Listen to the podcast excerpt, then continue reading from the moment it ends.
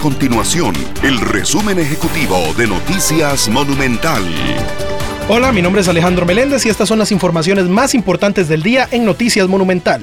Más de 15 distritos del gran área metropolitana tendrán suspensiones programadas en el servicio debido a trabajos de mantenimiento que realizará el Instituto de Acueductos y Alcantarillados AIA en la planta potabilizadora de Tres Ríos. El candidato presidencial del Partido de Liberación Nacional, José María Figueres, propone seis reformas al sistema financiero para reactivar la economía. Una de ellas es la apertura inmediata de un programa para convertir los créditos de dólares a colones que tienen las familias en los bancos estatales. Estas y otras informaciones usted las puede encontrar en nuestro sitio web www.monumental.co.cr. Nuestro compromiso es mantener a Costa Rica informada. Esto fue el resumen ejecutivo de Noticias Monumental.